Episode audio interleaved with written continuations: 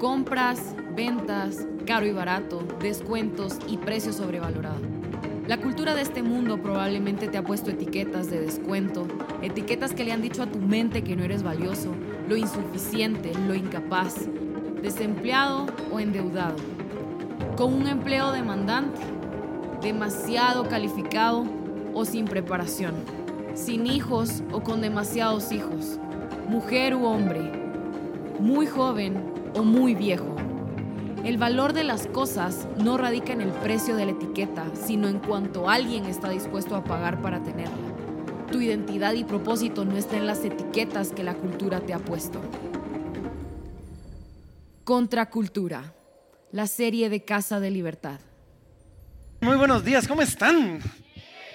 Miren que qué yo, no sé, usted, yo estoy emocionado con esta serie. Un poquito triste que nos queda solo una semana y que ya estamos a punto de terminar esta serie. Pero vamos a pasar a la palabra. Solo antes de pasar a la palabra, quiero eh, pues, dar un par de, comentarios u observaciones adicionales. Algunos se me han, bueno, ya veo que algunos ya, ya, se tomaron la, libertad, como ya se nos es permitido andar sin mascarilla. Qué lindo verlos sonreír, parece anuncio de McDonald's, pero, pero, pero, pero es cierto. Pero algunos todavía están precavidos y ¿saben qué? Está bien. Ahora más que nunca, nosotros hemos tenido cuidado con nuestros protocolos de limpieza, de desinfección, de purificación de aire y de todo eso, porque aun cuando se está dando un paso hacia relajarnos, pues queremos asegurarnos que aquellos que todavía están más precavidos se sientan tranquilos y se sientan cómodos. Y les quiero pedir, no dejemos nuestro, semáforo.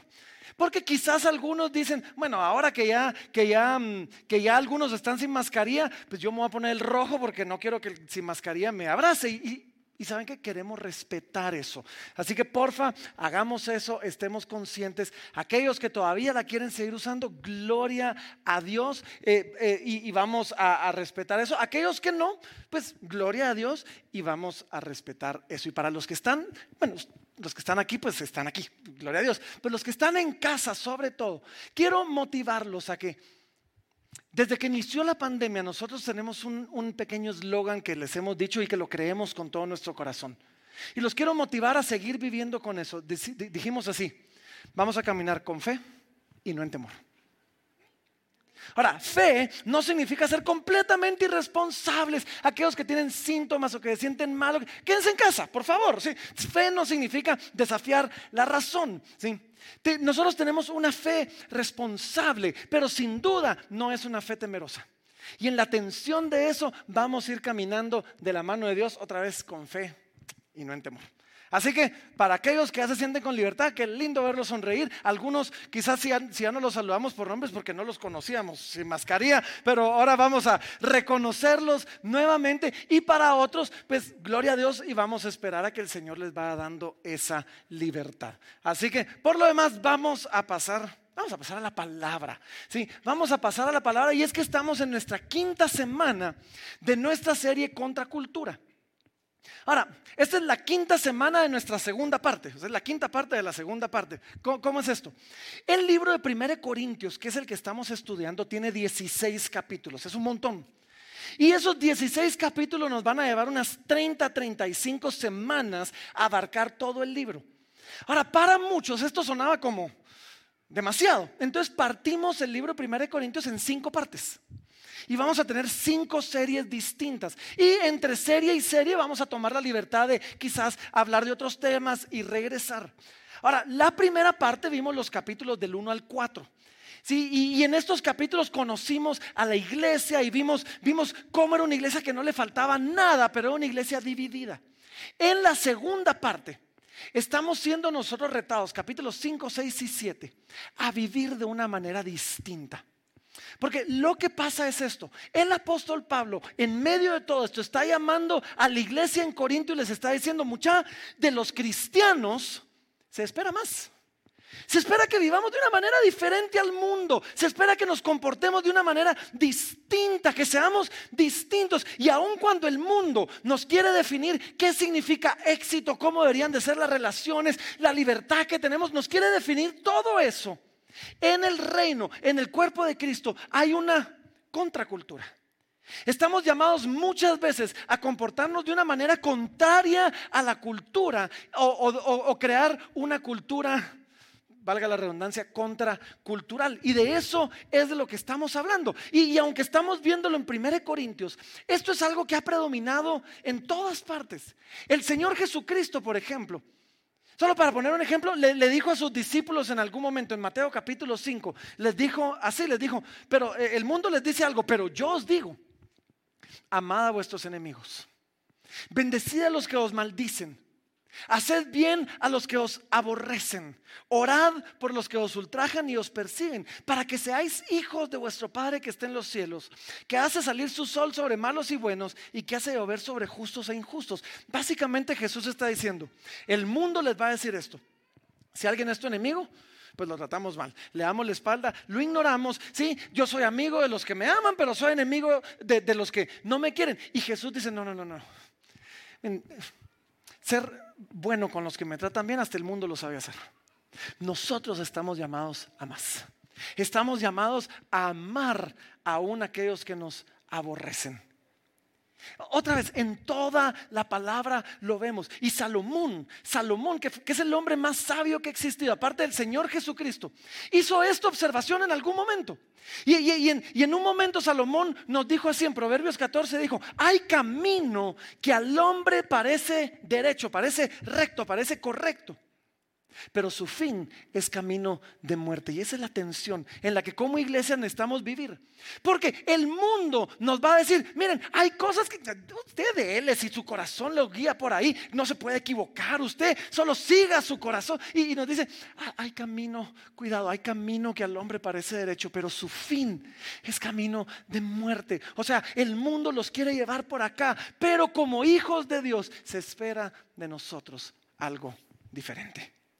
Por allá va la cultura. Pero nosotros estamos llamados a crear una contracultura.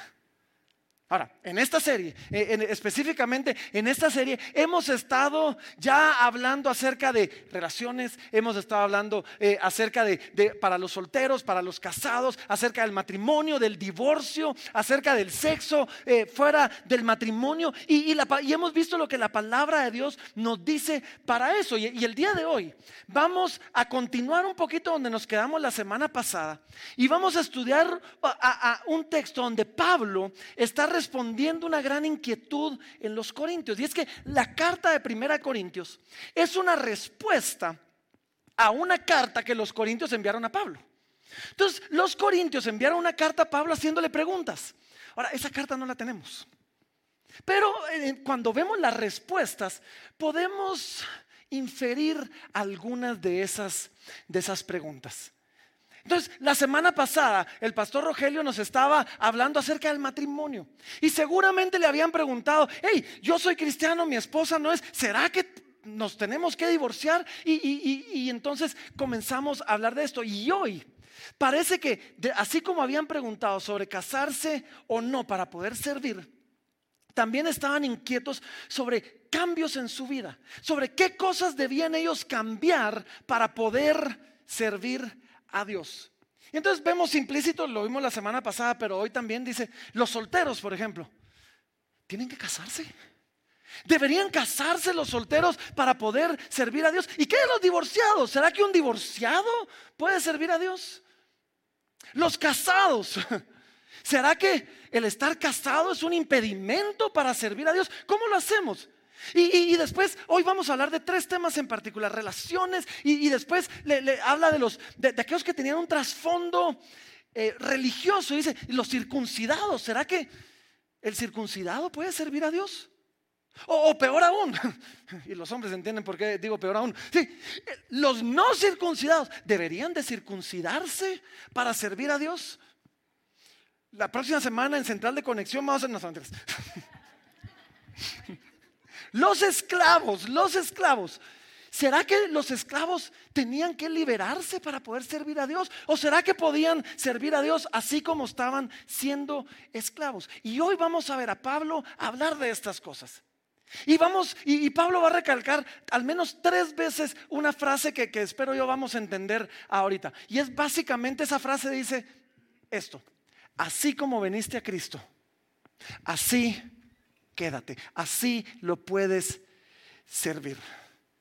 Y es que yo creo que los corintios estaban preocupados eh, en esto, porque cuando tú vienes a Cristo, cuando venimos a Cristo, cada uno de nosotros de alguna manera viene de un lugar, de una cultura que nos ha puesto etiquetas.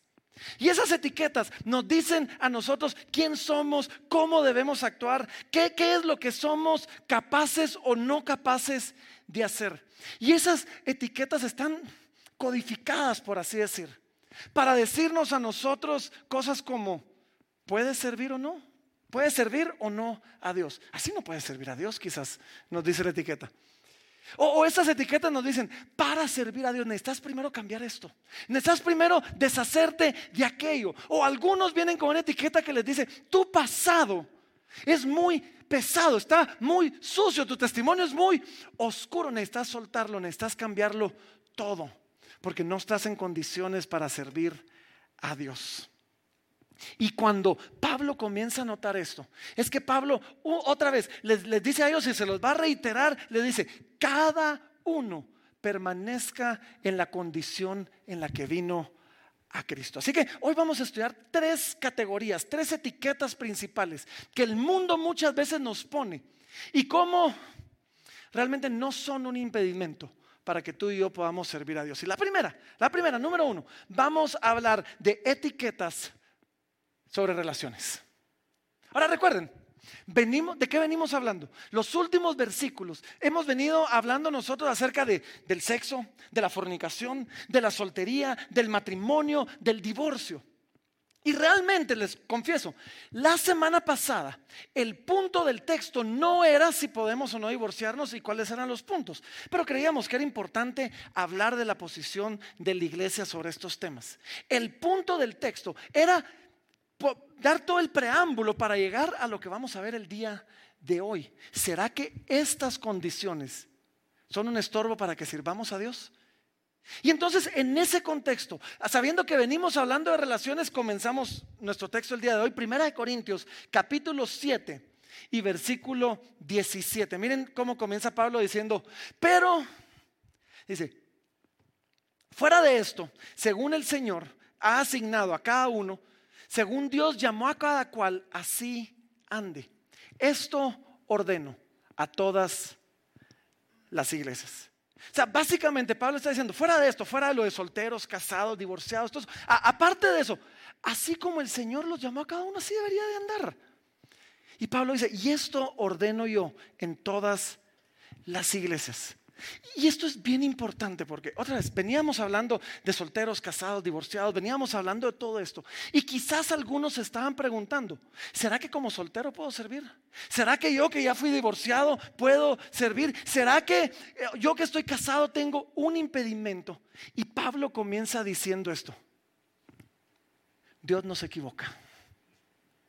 Así como Dios te encontró, así te puede usar.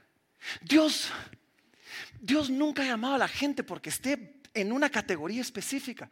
Dios nos ha llamado porque, porque Dios le plació llamarnos. Y su llamamiento para nosotros nunca ha dependido de quién somos, de dónde venimos, qué estábamos haciendo, qué características tenemos. Su llamado siempre ha, ha dependido simplemente de Dios diciendo, Él es mío. ¿Y por qué? Porque sí.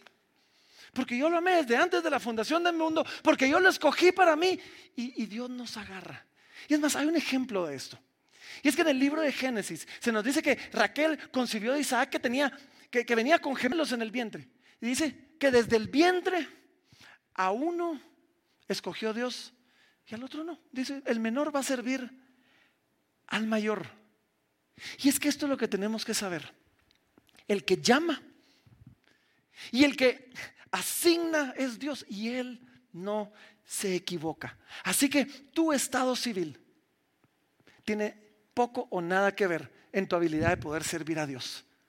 déjenme decirles esto. Si tú estás casado, si, el Señor te, llamó estando casado, estando casada, Quizás la cultura, quizás el mundo te va a decir, no, no, estás muy ocupado para poder servir a Dios. Tú tienes otras prioridades, debes atender primero a tu casa. Y aunque hay algo de verdad en eso, necesitamos saber esto. Nuestra, nuestro estado civil no limita el propósito que Dios tiene para con nosotros. Tu esposo, tu esposa no es un, un obstáculo para poder servir a Dios. Ahora alguno dirá, bueno, ok, pues eso lo, lo, puedo ver. Pero, ¿qué de los divorciados? Y es que el mundo al divorciado, el mundo es fregado. Porque el mundo empuja a la gente a decir, tú sé feliz, haz lo que querrás. Y una vez dieron ese paso, les dice, echaste a perder tu vida. Ahora tenés una mancha que arrastras toda tu vida. Ahora no puedes hacer, y no puedes hacer nada. Y muchos divorciados se sienten así. Se sienten como que, ok, pues Dios me ama, pero, ya no puedo hacer nada porque tengo esta mancha en mi pasado. Y nuestra cultura, el mundo quizás nos dice que nos equivocamos. Y que si no pudimos atender y, servir bien nuestro matrimonio, ¿cómo vamos a poder servir a Dios? Yo quiero decirte, ya sea que tú te divorciaste por razones bíblicas, como lo vimos la semana pasada, o no, hay un lugar para el divorciado dentro del cuerpo de Cristo. Hay un ministerio para el divorciado dentro del cuerpo de Cristo. Y Dios puede usarte sin importar si eres divorciado o no.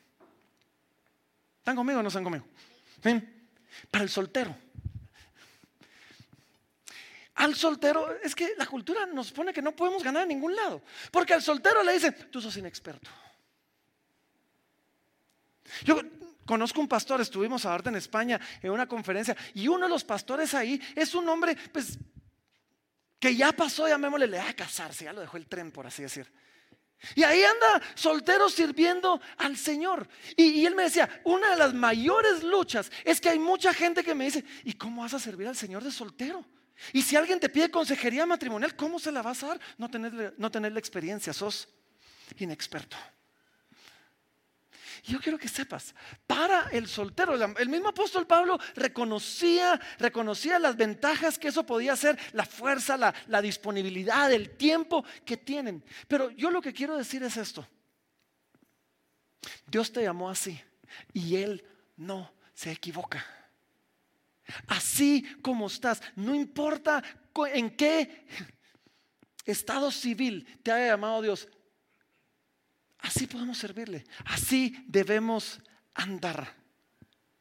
nuestra etiqueta en cuanto a relaciones humanas no es un obstáculo para servir y experimentar el propósito de Dios para tu vida. No lo es. No lo es. Y aunque el mismo Pablo había planteado los beneficios de la soltería, Pablo hace algo que en ningún otro texto vemos, donde Pablo dice, esto digo yo, no el Señor. Porque Pablo sabía que a los que el Señor llama estando casados, pueden servirle. O que a los que el Señor llama solteros y tienen un deseo de casarse, que se casen y que casados les sirvan. Entonces, lo que Pablo está diciendo no es, si Dios te llamó soltero, así quédate. Lo que Pablo está diciendo es, si Dios te llamó soltero, no es necesario que te cases para servirle. Si Dios te llamó casado, no es un impedimento para servirle sea como sea que Dios te llamó, así te puedes quedar y servir a Dios. Claro, en situaciones santas. Si Dios te llamó unido, unido y no casándote, cásate. Ahí sí, cásate para ordena tu vida para poder para poder entonces servir servir al Señor. ¿Sí? Entonces estamos viendo nosotros acá que el soltero tiene un lugar dentro del cuerpo de Cristo, que el casado tiene un lugar dentro del cuerpo de Cristo, que el divorciado tiene un lugar dentro del cuerpo de Cristo. Y por eso tú y yo necesitamos llevar cautivo a la, obediencia a Cristo.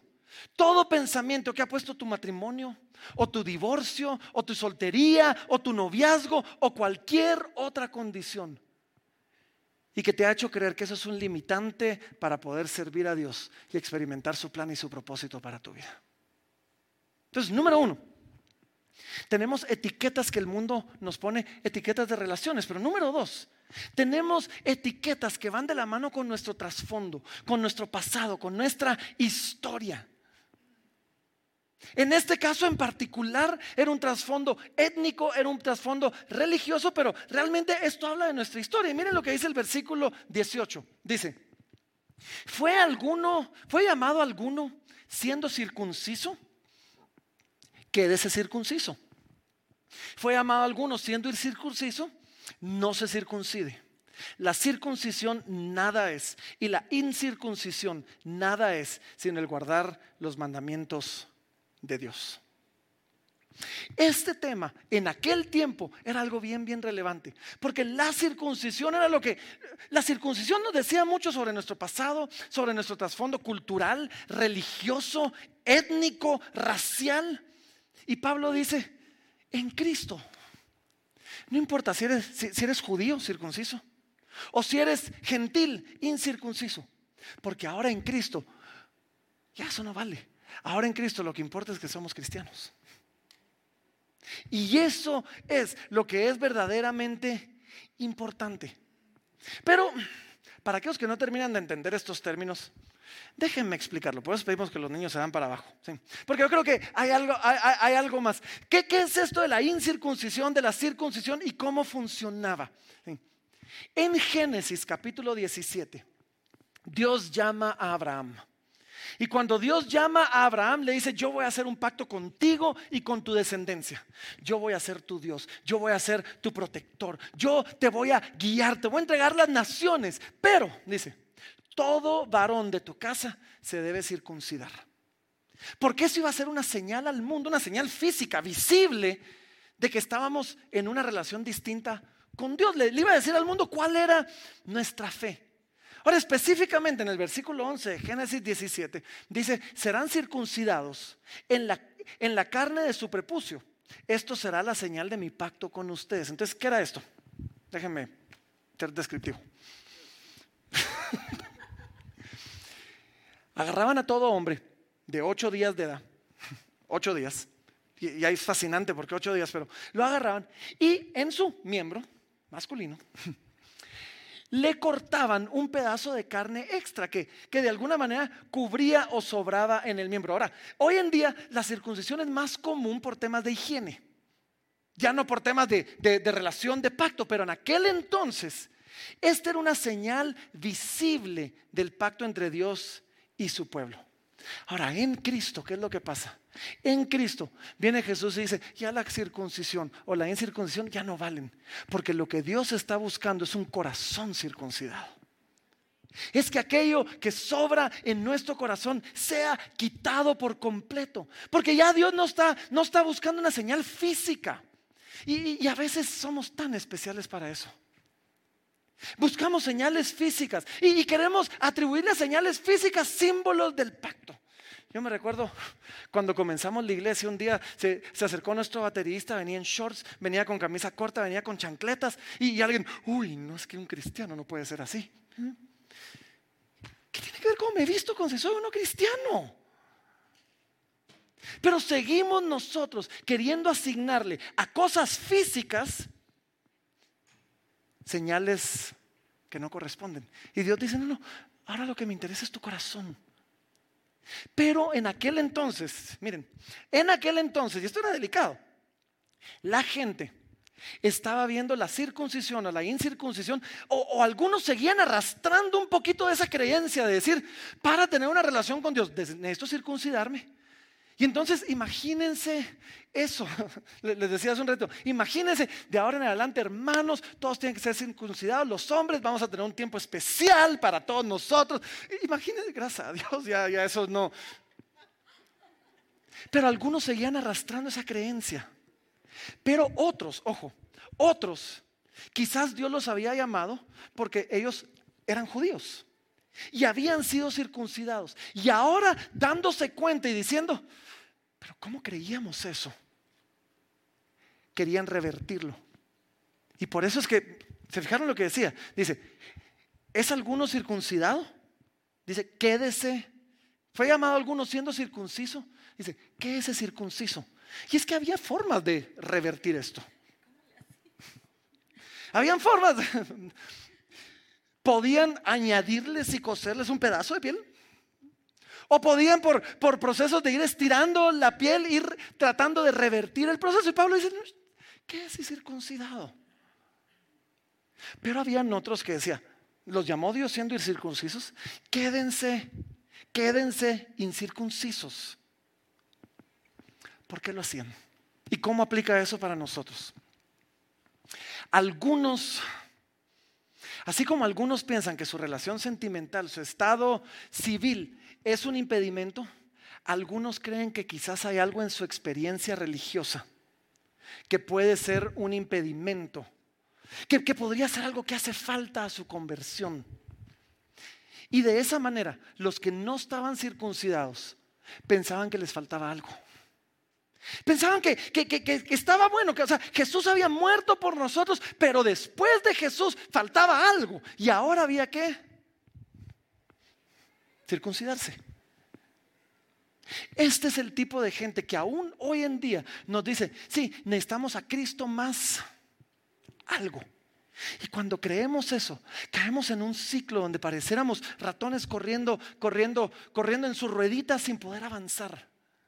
Además, hay un libro, se lo recomiendo. Está en la, está en la librería, se llama Una vida centrada en el Evangelio. ¿Sí está en la librería? Sí, sí está en la librería. Sí. Y, y, el, autor, se llama Robert Toon, lo, lo describe de esta manera. Él dice, vivimos nuestras vidas sobre una cinta de correr, intentando ganar el favor de Dios, viviendo para cumplir con sus expectativas, ojo, o nuestra percepción incorrecta de ellas. Esta es la gente que dice, el sacrificio de Cristo es bueno, pero no es suficiente, necesitamos algo más.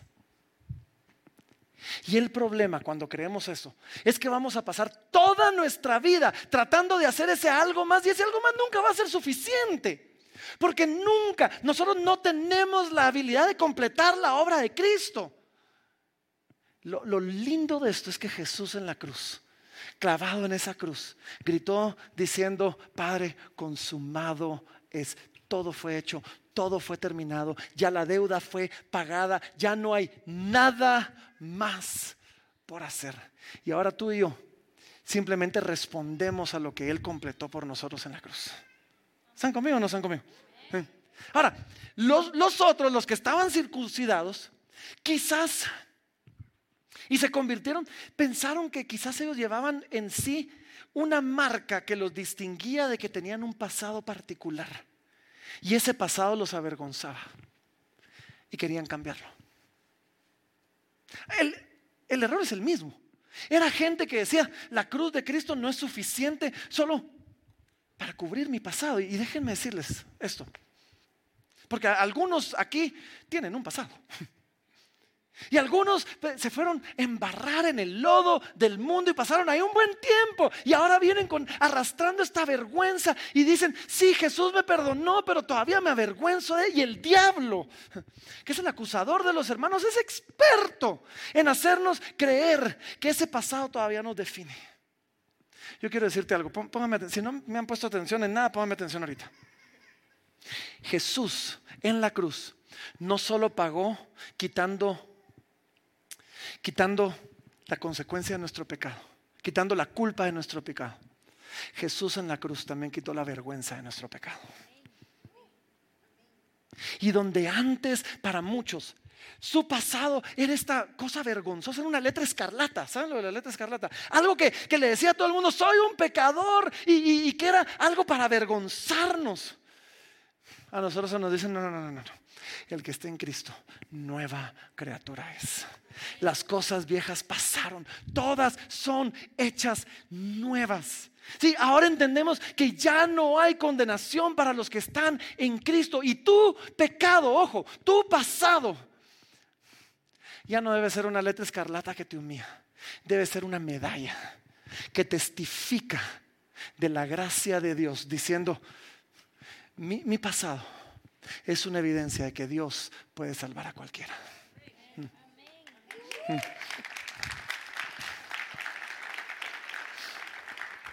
Mi pasado es un testimonio de que no hay nadie tan lejos que Dios no lo puede encontrar. ¿Está alguno circuncidado? ¿Qué es así? No, no dejes que, ese pasado te marque de tal manera que, que te impida avanzar y está alguno incircunciso, quédese así. No tienes que quitar nada para que Dios te vea como acepto. Y Pablo está diciendo, no importa cómo llegaste a Cristo. Cristo hizo una obra completa en ti. Y lo que importa ahora, ojo, lo que importa ahora ya no es circuncidado o incircunciso. Lo que importa ahora, y miren en el versículo 19 lo decía, lo que importa ahora es guardar los mandamientos de Dios. No para ser salvo, no, es por obras para que nadie se gloríe, dice la palabra, pero como un fruto de, ahora que soy salvo, wow, quiero agradar a Dios por todo lo que Él hizo por mí. Y eso hace toda, toda, toda la diferencia. Y ahí es donde Pablo afirma, sí, contundentemente, versículo 20 dice, cada uno permanezca en la condición en la que fue llamado. Cada uno en el estado en que fue llamado, en él se quede. Otra vez, esto no significa que si tú eres soltero no puedes anhelar casarte. Esto no significa que si tú tienes un pasado, entonces ¿qué importa? Y sigamos viviendo la vida loca. No. Esto significa que ahí donde Dios te llamó, Él puede hacer algo contigo. Y el soltero se quiere casar, que se case, pero que no vea eso como un impedimento para servirlo. Y el que tiene un pasado, eh, un pasado que, que se cambie, que se transforme, que se reforme. Pero no significa que no pueda servir a Dios, aun cuando está todavía aprendiendo. ¿Mm? Entonces, hasta ahorita, ¿qué hemos visto? El mundo nos pone etiquetas sobre relaciones. El mundo nos pone quizás etiquetas sobre nuestro trasfondo, pero hay un tercer tipo de etiqueta y ese es bien grueso, porque el mundo nos pone etiquetas sociales sobre nuestro estatus social. Y algunos ven su estatus socioeconómico como un plus o como un impedimento para servir a Dios. Y miren lo que dice, versículo 21 dice, ¿fuiste amado siendo esclavo? No te dé cuidado pero también, si puedes hacerte libre, procúralo más. Porque el, que en el, porque el que en el Señor fue llamado siendo esclavo, liberto es del Señor. Y asimismo el que fue llamado siendo libre, esclavo es de Cristo. La esclavitud en aquel entonces era una condición terrible. Porque eran personas sujetas a una servidumbre extrema y sus vidas estaban dedicadas para estar atentos al servicio exclusivo de su amo terrenal. Entonces era comprensible que quizás algunos dijeran, hey, yo soy esclavo, ¿cómo puedo servir al Señor? Porque primero quizás ni siquiera tengo la libertad y el tiempo para hacerlo. O sea, si el amo llama, tengo que estar. Y segundo, a veces quizás estoy sirviendo a un amo que no es creyente y que, hace cosas deplorables y ahí tengo que estar yo. ¿Puedo servir al Señor de esa manera? Y entonces Pablo dice, si puedes liberarte, libérate. Pero si eres esclavo, que no te preocupe. Porque aunque suene difícil, esta condición también te va, te va a dar oportunidades para amar a Dios, para servir a Dios, para relacionarte con Dios e incluso para testificar y, predicar el Evangelio de una manera muy particular.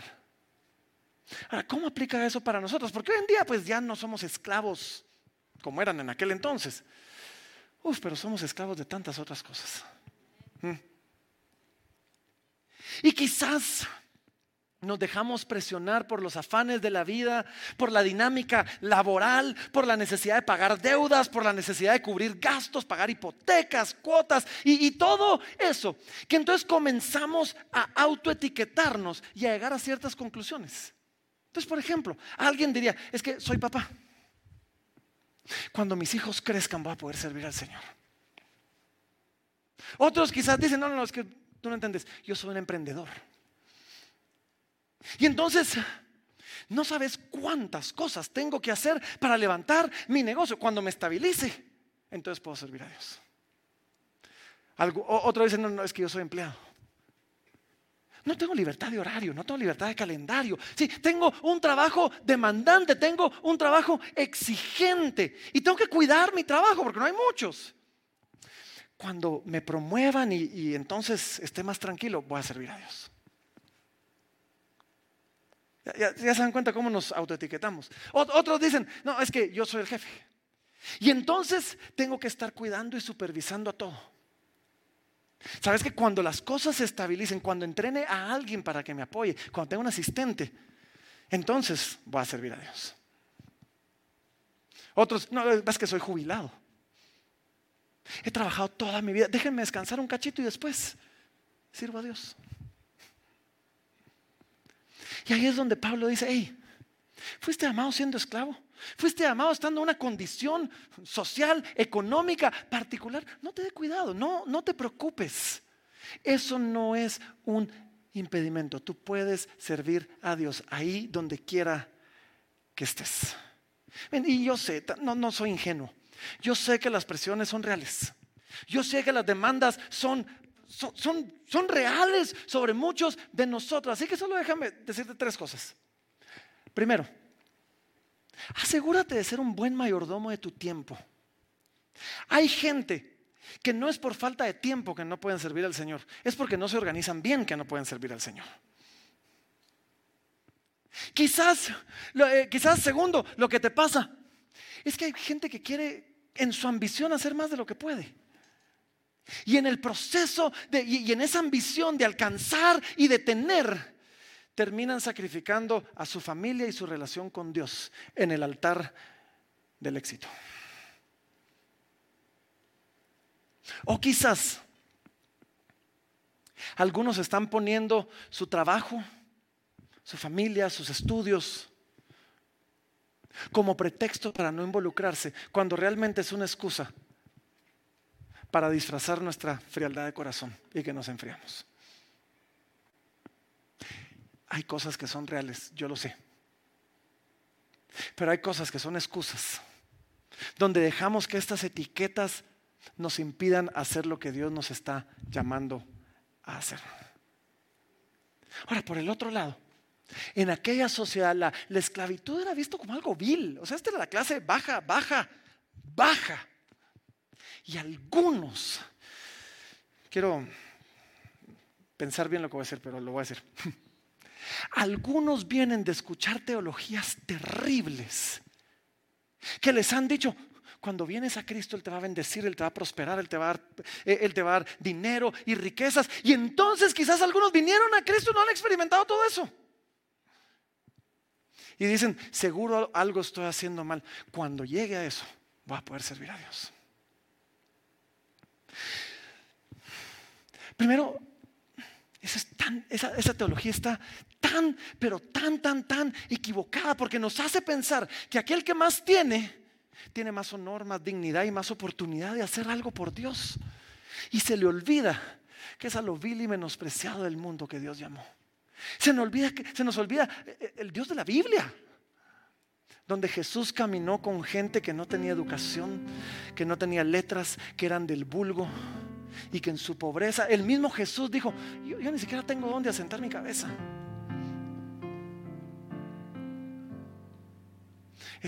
Te, llamó Dios teniendo poco. Pues esfuérzate y trabaja. Y si puedes tener más, órale. Pero no dejes que eso sea un impedimento para servirle.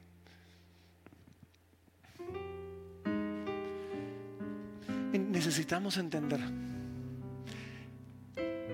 Para Dios, el saldo de tu chequera es irrelevante.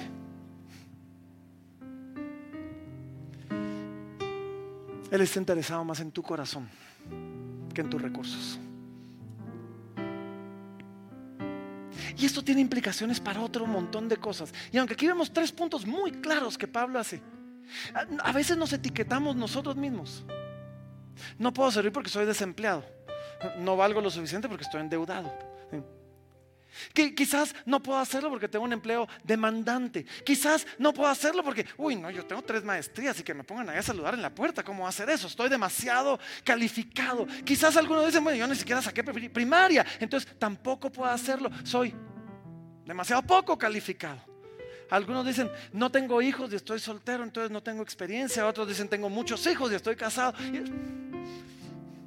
Unos dicen soy, soy hombre y tengo responsabilidades, otros dicen soy mujer y entonces no sé ni cuál es mi lugar. ¿Saben?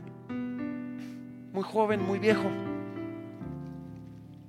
cada etiqueta que nos, que nos pone el mundo, cada etiqueta que nos ponemos a nosotros mismos, se puede volver en nuestra mente cosas que nos hacen de menos, que nos dicen que no somos óptimos, adecuados, cosas que necesitamos cambiar para poder responder el llamado de Dios, para poder servir, para poder experimentar sus planes, para poder vivir dentro de su propósito. Pero cuando volteamos a ver a Cristo, el llamado, y en este texto es muy, muy claro que nos dice así, tu identidad, tu propósito, no está en las etiquetas que el mundo te ha puesto. Tu identidad y tu propósito no están definidos por tu estado civil, no están definidos por tu condición socioeconómica, no están definidos por tu pasado. Tu, tu identidad, tu propósito está definido por el siguiente versículo. El versículo 24 nos dice qué es lo que nos define y nos dice esto, el 23, perdón, dice, dice, por precio fuisteis comprados. No os hagáis esclavos de los hombres. Lo vieron en el video, pero esto es cierto. El valor de las cosas no radica en lo que la etiqueta diga. Radica en lo que alguien está dispuesto a pagar por ello. Y el mundo nos había puesto etiquetas que nos daban un valor. Es más, para algunos les pusieron etiqueta y después el mundo les puso un, sello de descuento. No vale ni siquiera lo que dice la etiqueta. Pero cuando Cristo entró en escena, Cristo llegó con nosotros y nos dijo, yo voy a pagar por ti. Más de lo que crees que vales, más de lo que el mundo dice que vales. Y Dios dijo, yo voy a pagar por ti la vida de mi propio hijo, porque eso es lo que vales para mí. Y si de etiquetas se trata, esa es la etiqueta con la que debemos marchar. Ya no con una etiqueta que diga soltero, casado, divorciado. Ya no con una etiqueta que diga rico, pobre, desempleado, jubilado. Ya no con una etiqueta que, que diga fui todo esto con una etiqueta que simplemente diga, Hijo de Dios, comprado por la sangre de Cristo.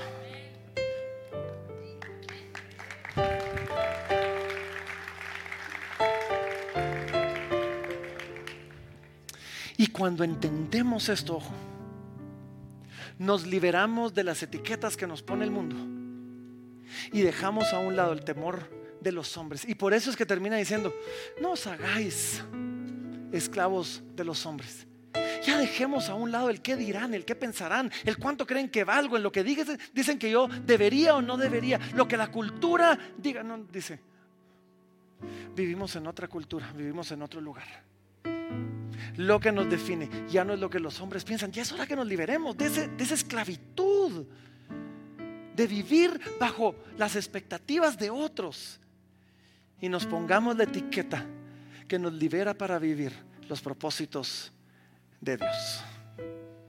Todas las etiquetas que el mundo pone están cubiertas por una nueva, ese sticker que se, que se pegó encima, que dice, Hijo de Dios. Esa es la que debemos llevar con orgullo. Esa es la que nos debe definir. Y esa es la que nos dice qué podemos y no podemos hacer para Dios.